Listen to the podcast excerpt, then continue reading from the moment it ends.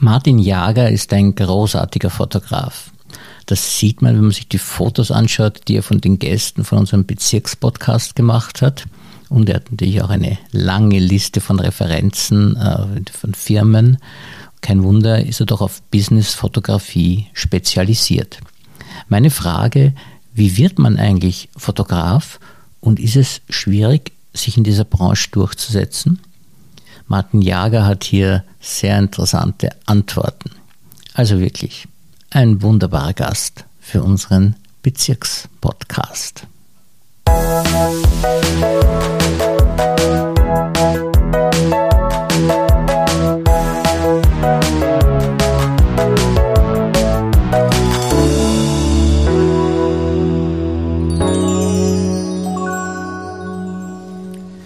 Herzlich willkommen, lieber Herr Jager, und vielen Dank, dass Sie sich für uns Zeit genommen haben. Ja, danke für die Einladung, Herr Netsch. Freut mich, dass ich hier bin. Bin schon sehr gespannt aufs Gespräch. Ja, da ist, äh, bei einem Fotografen ist es ja überhaupt für mich sehr, sehr spannend. Weil das ist meine erste Frage natürlich gleich. Sind Sie oder fühlen Sie sich als Künstler? Ist ein schwieriges Thema. Ähm, ich würde mal sagen, wenn man als Fotograf arbeitet, dann sollte man auch ähm, einen künstlerischen Zugang haben, weil sonst ist man nur ein Ausführer. Äh, prinzipiell ist es bei meinen Aufträgen so, dass es sehr künstlerische Zugänge gibt, äh, Kunden, die mir sehr viel Freiheit lassen oder eigene Projekte, die ich für mich realisiere, weil sie einfach mein Wunsch sind, die ich vielleicht auch gar nicht verkaufe, sondern weil ich sie gerne machen will. Und dann gibt es ähm, Agenturarbeiten, wo es zum Beispiel andere, ich nenne sie mal Künstler wie Artdirektoren aus der Werbung gibt, die schon eine sehr, sehr konkrete Idee entwickelt haben, wie ein Projekt aussehen soll. Und da bin ich dann mehr der Handwerker, der halt denen ihre künstlerische Vision äh, möglichst gut äh, umsetzen, realisieren muss. Ja, weil ich muss sagen, also für mich ist Fotografie eine große Kunst, weil ich glaube, ich habe in meinem ganzen Leben noch kein schönes Foto zusammengebracht und äh, und wie Kunst kommt ja von Können. Und woher kommt dieses Können jetzt? Nach Ihrem Gefühl ist das so auch Veranlagung? Das heißt, könnte es sein, dass jemand dieses Handwerk des Fotografen lernt und trotzdem nie das gute Auge kriegt? Oder, oder kann man das tatsächlich lernen auch?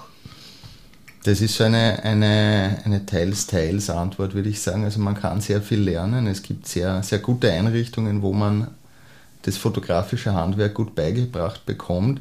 Aber ich denke mal, eine gewisse Veranlagung äh, ist sicher schon hilfreich, weil man kann ein Auge trainieren, aber wenn jetzt überhaupt kein, kein Blick dafür da ist, ähm, also zum Beispiel elterlicherseits meine Mutter, eigentlich auch mein Vater, haben beide sehr gut gemalt, gezeichnet, haben aber keinen künstlerischen Beruf gehabt, aber offensichtlich ist da auch ein bisschen ein Gespür äh, bei mir gelandet und das hilft mir, schon auch, wenn es darum geht, dass ich selber äh, Sachen gestalterisch äh, mitbewege. Wie gesagt, da gibt es eben, gibt's eben unterschiedliche, äh, unterschiedliche äh, Aufträge. Bei manchen ist es sehr viel.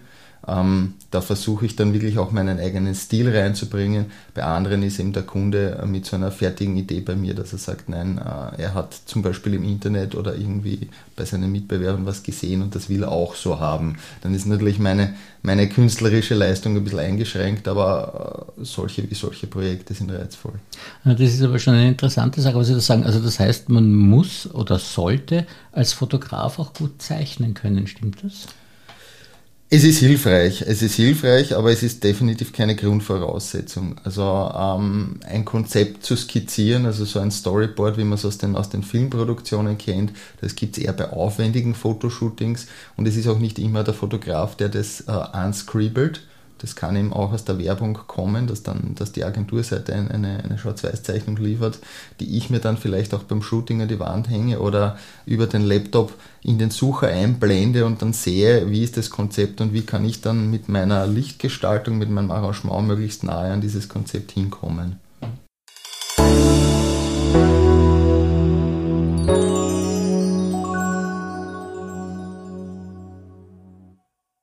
Und wie war das bei Ihnen als Kind? Also Ihre Eltern haben gezeichnet, also wenn auch hobbymäßig, aber doch schön gezeichnet und haben Ihnen dann wahrscheinlich, denke ich mal, jede Elternteil bringt den Kindern das bei, was sie selber auch gut können, haben sie ihnen auch beigebracht, wie man gut zeichnen kann.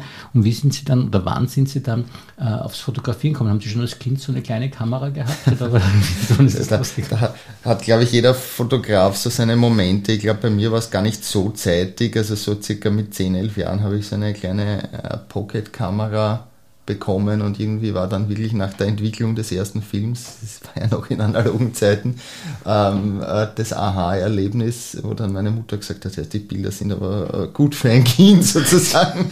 Also sie hat schon gesehen, dass ich die, die, die Ausschnitte und die Personen gut ins Bild gesetzt habe und hat dann gesagt, ja, du, das ist eigentlich recht gut. Äh, vielleicht solltest du dieses Hobby ein bisschen forcieren, eben als, als 10-, 11-Jähriger. Und ähm, drei Jahre später stand dann die, die, die Oberstufenschulwahl an. Und da war dann wirklich äh, ganz aufgelegt, dass ich mich in die, in die, in die visuell-grafische Richtung orientiere und äh, mich in der Leiserstraße im 14. Bezirk für die Ausbildung, also für die HTL als Fotograf anmelde oder bewerbe. Damals war das ja noch so, dass man sich bewerben musste mit einem Aufnahmetest. Da waren auch grafische Fähigkeiten abgefragt und wenn man dann aufgenommen wurde, dann konnte man eben diese fünfjährige äh, Oberstufe mit Matura dort beginnen. Das heißt, da sind Sie mit lauter talentierten Fotografen in der Klasse gesessen. Ja, das äh, muss ich sagen, im Nachhinein betrachtet, das waren teilweise wirklich ganz außergewöhnliche Leute.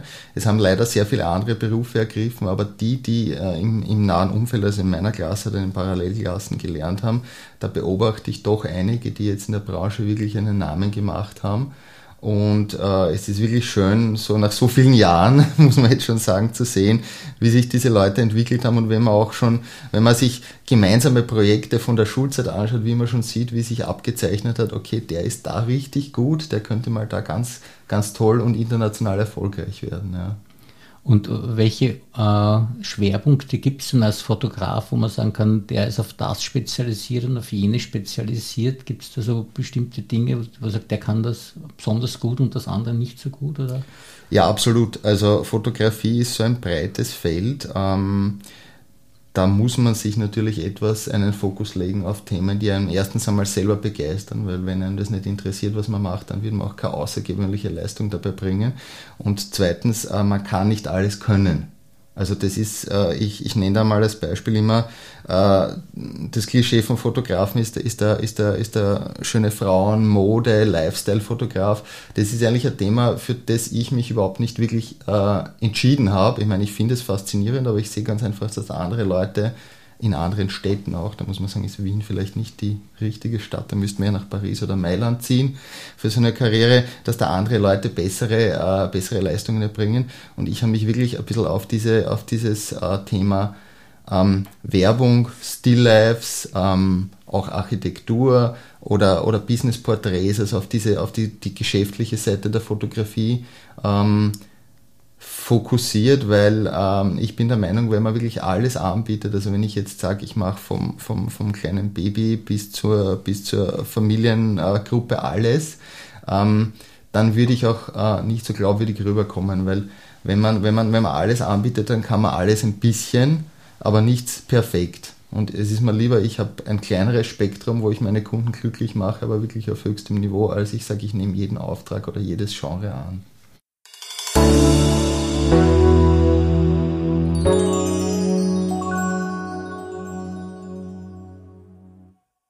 Jetzt kommt meine Frage gleich aus gutem Grund, ähm, weil ich selber in meiner Frühzeit äh, mal mit Masterfood zu tun gehabt habe und für die eine Werbung gemacht habe und die haben dann gesagt, ja, gehen Sie bitte in die Werbung, äh, tun doch ein Milky Way Backerl hinein und das fotografieren selber. Und ich habe gesagt, ja, kein Problem, wenn ich das Milky Way Backerl fotografierst.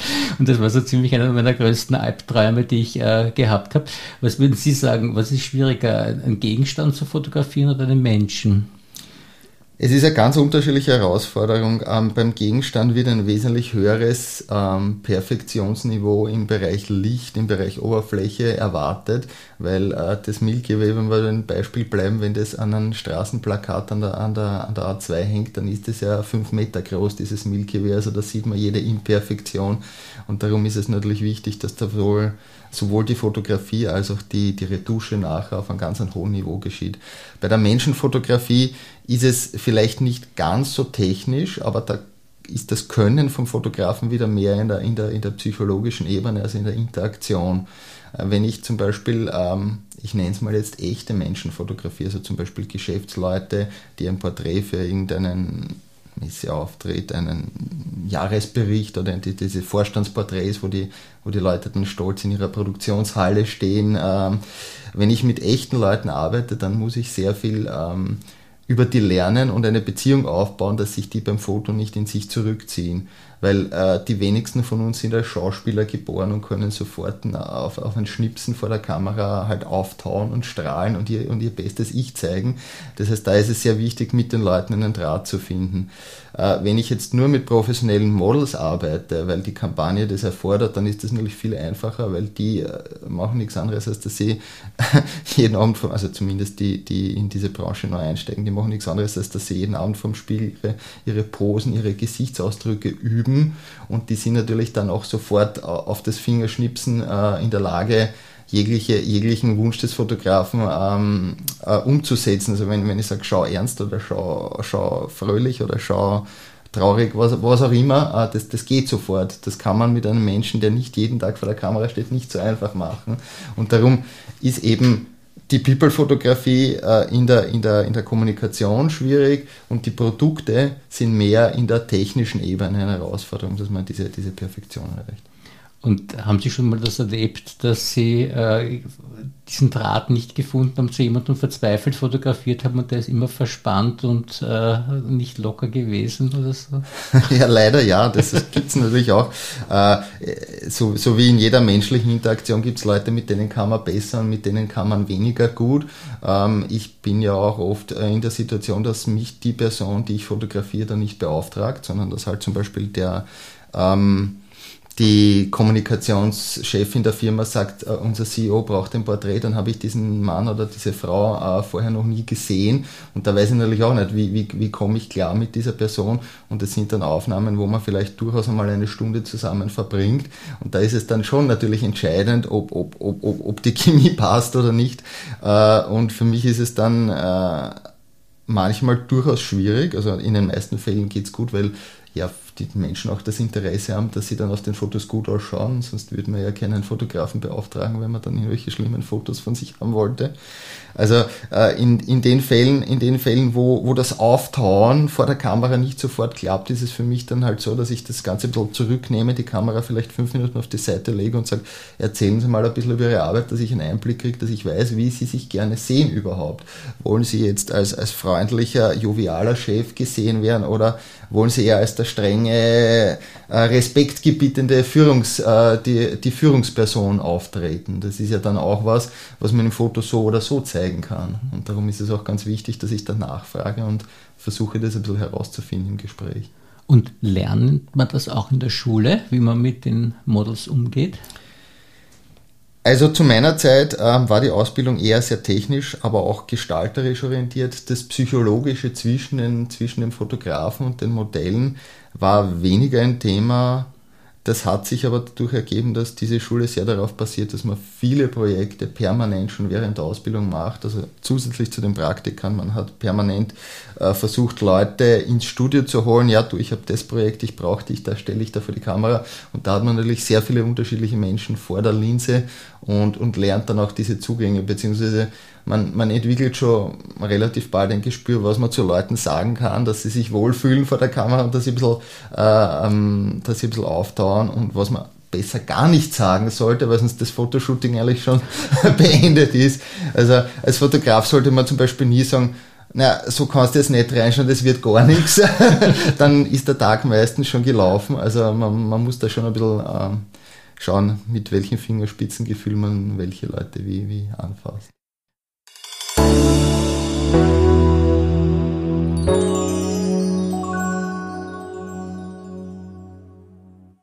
Und Sie haben äh, in der Schule das also gelernt oder dann noch die Praxis gelernt und haben ja dann noch eine nach der Schule noch eine weiterführende Ausbildung gemacht. Was haben Sie dann dort noch gelernt, was Sie in der Schule noch nicht gelernt hatten? Also ich habe nach meiner Matura an der Grafischen ähm, in der FH St. Pölten äh, Medientechnik studiert. Das war insofern gut und richtig, weil ähm, nach der grafischen hätte ich äh, sofort ein Fotostudio mit dem Schwerpunkt Familie, Endkunden betreiben können. Da wäre das Wissen da gewesen. Aber was im Studium dazugekommen ist, ist dieses Wissen über die ganzen Medienproduktionsprozesse. Also die, die Tatsache, äh, dass ein Fotograf eigentlich nur ein kleiner Baustein in diesem Bauwerk einer Werbekampagne ist. Da gibt es einmal den Kunden, der zur Agentur geht, der mit einer Idee kommt, die entwickeln eine Idee, die holen sich dann einen Fotografen, der macht dann seine Arbeit, dann geht es wieder zurück, die machen Layouts damit, designen, dann geht es in den Druck oder in die, in die Online-Produktion. Also das Foto ist nur ein kleiner Teil. Und wenn man weiß, wie diese ganze Kette von A bis Z funktioniert, dann kann man einen Kunden im Werbebereich viel besser bedienen, weil äh, ich dann äh, auch weiß, was äh, bei meinen Fotos wichtig ist, was ich, was ich vermeiden sollte, was ich beachten sollte, damit dann mit den Bildern alles, äh, das, was sich der Kunde gewünscht hat, auch gemacht werden kann. Weil die Bilder sind ja kein Endprodukt, der hängt sich das ja nicht gerahmt an die Wand in sein Büro. Ich meine, macht er vielleicht auch, wenn es ein schönes Foto vom Firmengebäude ist, aber in den meisten Fällen kommt es in eine Zeitung, hängt dann an einer Plakatwand oder wird vielleicht in einem Online-Shop im E-Commerce eingesetzt. Also da muss man schon Form auf den Auslöser drücken, bedenken, wofür wird es dann verwendet und wie kann ich den, den Leuten, die dann mit meinen Bildern arbeiten, das bestmöglich vorbereiten. Und die, also Sie haben jetzt viele äh, angehende Fotografen kennengelernt und ich habe jetzt mal so eine Vermutung, aber jetzt frage ich Sie, äh, wie, sind da viele von denen auch tatsächlich dann Fotografen geworden?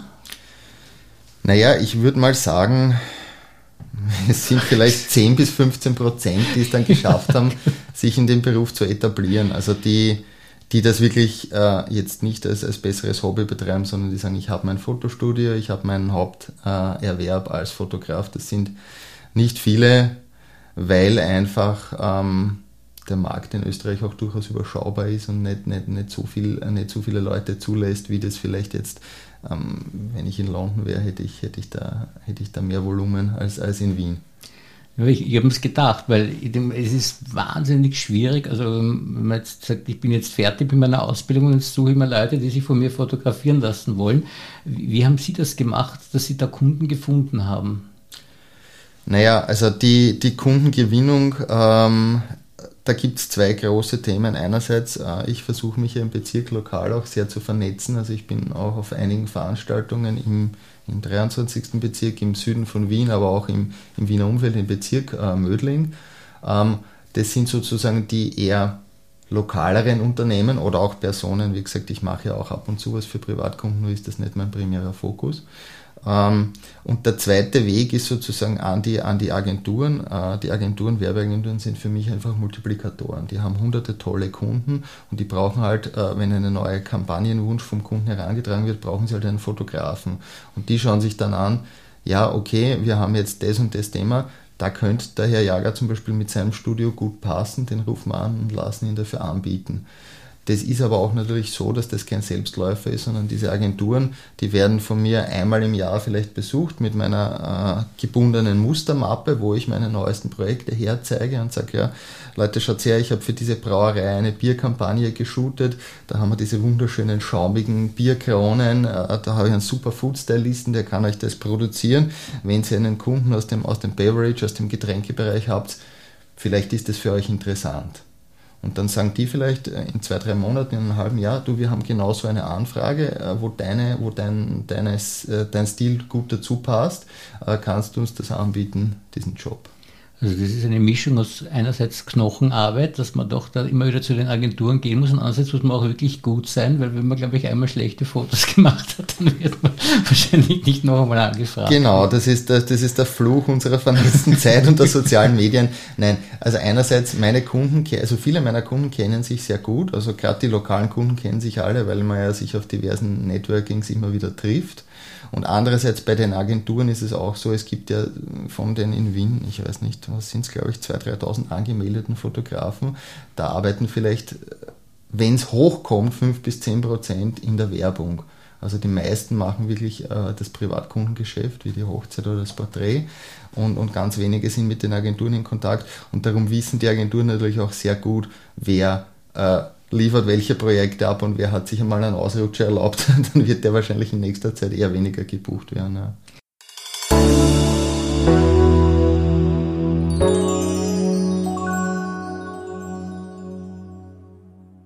Sind Sie so ein äh, Fotograf äh, aus Leidenschaft, also der wirklich das wahnsinnig gern und dauernd macht, oder ist es so, dass Sie sagen, das ist mein Beruf und dann kann ich auch mal abschalten, also nicht nur ich, sondern auch mein Fotoapparat und oder, oder sind Sie so jemand, wenn man mit dem spazieren geht, dem man so eine riesen Kamera um den Hals hängen hat und alle zehn Meter stehen bleibt und was fotografiert?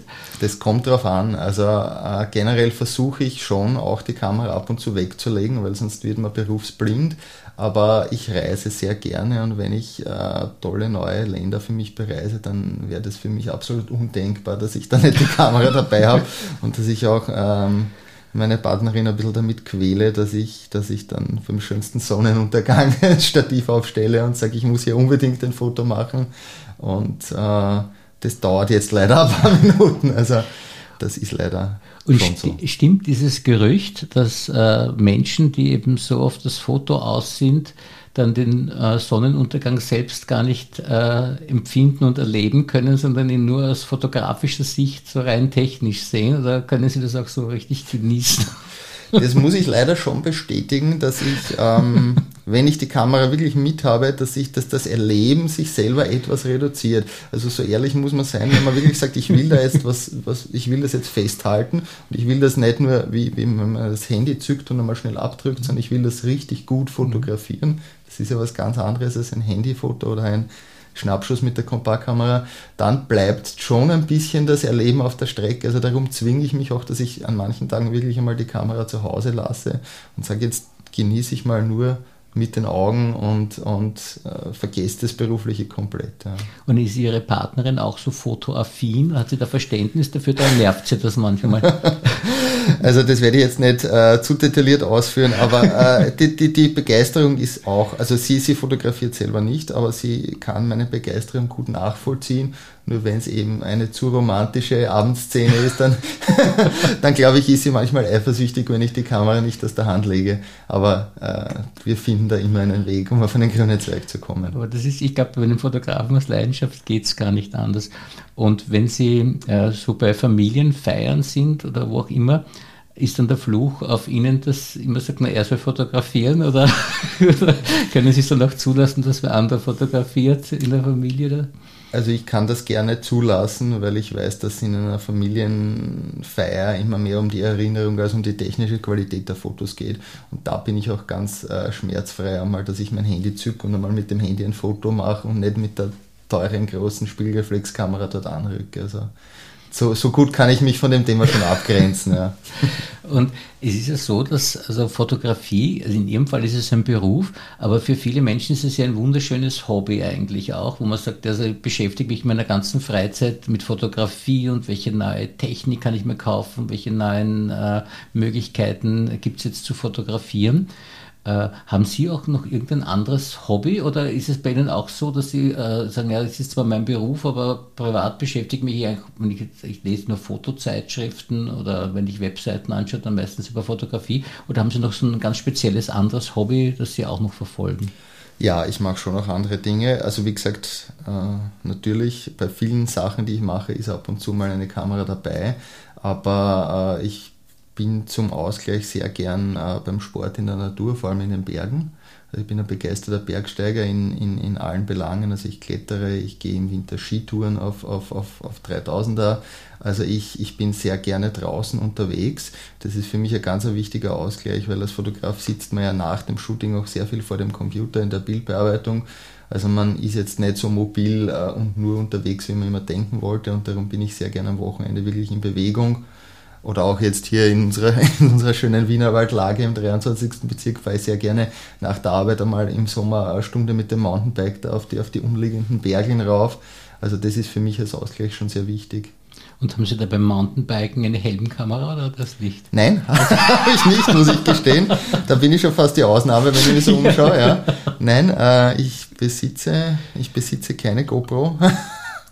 Das ist noch ein Und äh, könnte sein, dass Sie deshalb sich Klettern ausgesucht haben, weil man beim Klettern wirklich die Hände eher braucht und da nicht fotografieren kann? Oder ist das, hat das damit nichts zu tun? Das also über den Aspekt habe ich noch nicht ja. nachgedacht. Ähm, nein, ich glaube, äh, beim Klettern ist es für mich so, erstens mal, das ist auch schon eine Sache, die mich seit meiner äh, frühen Jugend äh, begleitet. Das ist so, dass man, wenn man klettert, äh, den Alltag komplett ausblenden kann, weil man eine sehr, sehr fokussierte äh, Tätigkeit macht, weil wenn man da nicht fokussiert ist, dann fliegt man runter oder fliegt, stürzt man zumindest ins Seil, was, beides was man beides vermeiden sollte.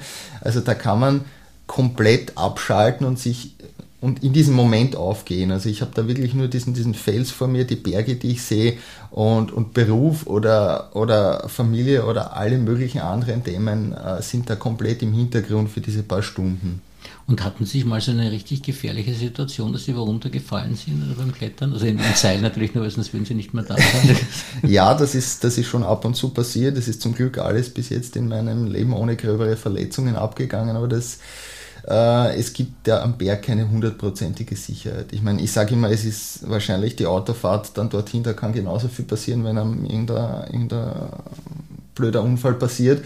Aber natürlich, der Berg ist kein Raum, ähm, wie, wie eine Stadt, wo der Mensch alles dafür tut, dass nichts passieren kann. Das finde ich aber auch gut, weil am Berg hat man das, was man in, in der Stadt oder im urbanen Gebiet kaum noch braucht, nämlich man braucht diese Eigenverantwortung. Also ich muss mir überlegen, kann ich das überhaupt? ich will, so viele Leute sagen dann im Sommer, wenn sie irgendein ein Universum gesehen haben, ja, ich will jetzt auch am Großglockner steigen, weil das ist ja der höchste Berg Österreichs. Und dann gibt es die, äh, dreimal am Tag fliegt dann der Helikopter und holt diese Leute runter. Also mir gefällt am Berg, dass ich selber im Training sein muss, äh, dass meine Erfahrung passen muss, sonst kann ich dort nicht hin. Also ich muss mich, ich muss mich da auf, auf meine Wünsche und auf meine Ziele vorbereiten und auch hinarbeiten. Eigentlich genauso wie im Berufsleben. Und Sie müssen ja ganz schön fit sein. Wenn man klettert, glaube ich, muss man sehr fit sein. Dann muss sich ja so hochziehen. Machen Sie da irgendwas dazwischen auch? Oder? Ähm, ja, ich trainiere, ich trainiere relativ regelmäßig und ich schaue, dass ich nicht zu viele gute Mehlspeisen esse, was mir schwerfällt, aber äh, äh, man darf, also beim Klettern darf man nicht so schwer sein, das ist dann ein man großer kann, Nachteil. Kann sich nicht mehr hochziehen. Ja, leider.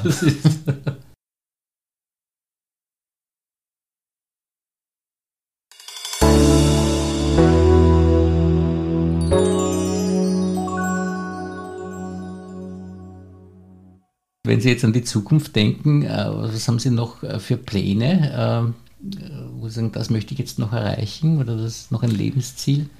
Naja, also ähm, Lebensziel, also es gibt, äh, wie gesagt, ich habe gesagt, ich reise sehr gern und es gibt äh, durchaus ungewöhnliche Ziele, die ein bisschen schwerer zu erreichen sind, die ich, die ich mir noch sehr wünsche.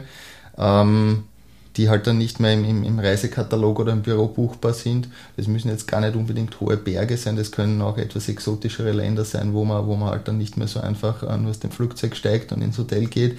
Also da gibt es sicher Sachen, die ich noch machen möchte, die vielleicht auch dann ein, einige Monate Vorbereitung erfordern würden.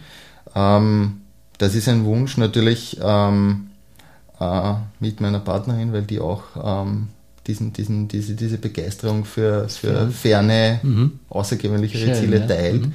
Ähm, und beruflich ist es natürlich so, dass äh, für mich äh, jetzt noch immer das Wachstum im Vordergrund steht, weil ich bin ja als Fotograf schon sehr lange tätig, aber ich war lange Jahre ähm, angestellt, auch in leitenden Positionen, habe hab für den größten österreichischen Handelskonzern die Fotostudios geleitet und habe dann erst vor na, etwas mehr als drei Jahren den Schritt gewagt und gesagt, so, jetzt will ich äh, das, was ich jetzt kann, eigentlich auch für meine eigenen Kunden machen und will, will nicht mehr nur ein Rädchen sein, sondern will auch ein bisschen selber mehr beeinflussen können, was ich mache und wie ich es mache. Und darum ist es auch noch immer bis heute ein Thema, ähm, sich mit neuen Leuten zu vernetzen zu, als, als Firma zu wachsen. Mhm. Gut, dann wünsche ich Ihnen wirklich alles, alles Gute dafür und vielen, vielen Dank für dieses sehr interessante Gespräch. Ich bedanke mich ebenfalls.